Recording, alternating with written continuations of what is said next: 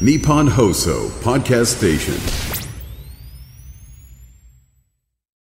今週は医師で医療ジャーナリストの森田豊さんをお迎えして視覚、触覚、嗅覚、聴覚、味覚、えー、5つの感覚のうち2つ以上の感覚が影響し合うクロスモーダル現象について伺っておりますさあ先生今日は今朝は、はい。食器の形や重さと、食べ物飲み物の味についてお話ししたいと思います。お中央大学の研究では飲み物を味わっている時の飲み口の厚みグラスの厚みに注目したんですねつまりですね唇から得られる感覚が味覚の評価にどのような影響を与えるかを調べたんです。お触覚と味覚。はい、厚みの異なる2種類のグラスを用いて検討したんですが、はい。一つは厚みの薄いグラス。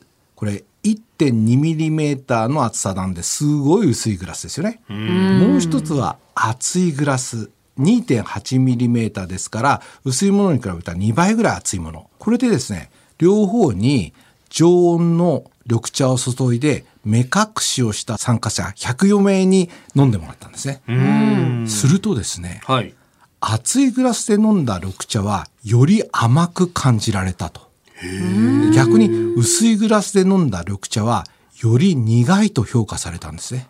あそんな違うんだおそらく緑茶だけではなくて他の飲み物でもええ。熱いグラスで飲んだ方が甘く感じられるのかなと思うんです。あょの私ビール飲む時にはい。すごい薄いグラスで飲むのが好きなんですよ。ああ、ありますねそういうのね。りますね。ええなんかもう洗うと壊れちゃうんじゃないかって思うんですでそれで飲むとですねすごく苦味が増して感じられて美味しくていっぱい飲んじゃうんですねなるほど。ただビアガーデン行くと結構厚みの確かに分厚いグラス多いですよね、あれは少し甘く感じさせてあんまり苦くしないようにしていっぱい飲ませちゃおうっていうのもあるのかなとかいろいろななんか考えると面白くなってきます。ジョッキ口当たりのこう計算とかがね、あるのかもしれないですね、そういうのね。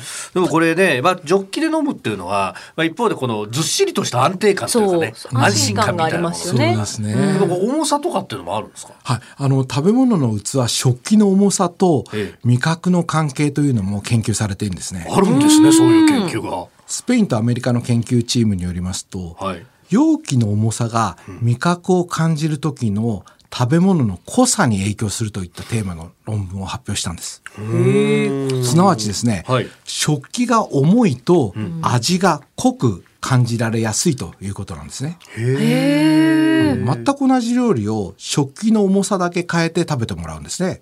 で一つの食器は重くて 75g もう一つの食器は軽くて 25g3 分の1にしたんですね。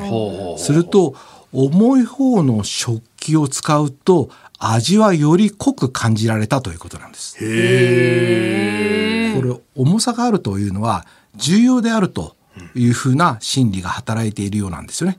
まあ正確なメカニズムは分かんないんですけどなんか重いものっていうとなんか重厚なイメージがあって、はいそれでなんか味が濃く感じるということなんですけどね。いやー確かになんかね丼物とかあるいはラーメンとか、器が大きくて重い。であー確かに。うまく感じるよね。感じますね。うんうん。いいですよね。だからラーメンなんかもはい。すっごい重い食器にするとん。濃く感じられますから、はい。スープまで全部飲まなくても塩分摂取量が少なくて済むかもしれませんね。ああなるほどなるほど、あの軽い器でラーメン食べると、はい。あんまり濃く感じれませんからどんどんどんどんスープを飲んで塩気をいっぱい取ってしまうということになるのかなと思いますけどまあさまざまな健康増進にあの結びつけてもらいたいなと思いますね。なるほど、えー今週は医師で医療ジャーナリスト森田豊さんにクロスモーダル現象について伺っております。先生明日もよろしくお願いします。お願いしよろますしくお願いします。